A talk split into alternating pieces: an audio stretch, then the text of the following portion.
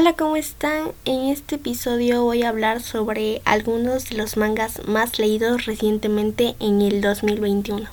Empezamos con Natsu no Taisa, One Piece, Kimetsu no Yaiba, Shingeki no Kyojin, Your Name y Zero Two. Estos son los animes más leídos recientemente en el 2021.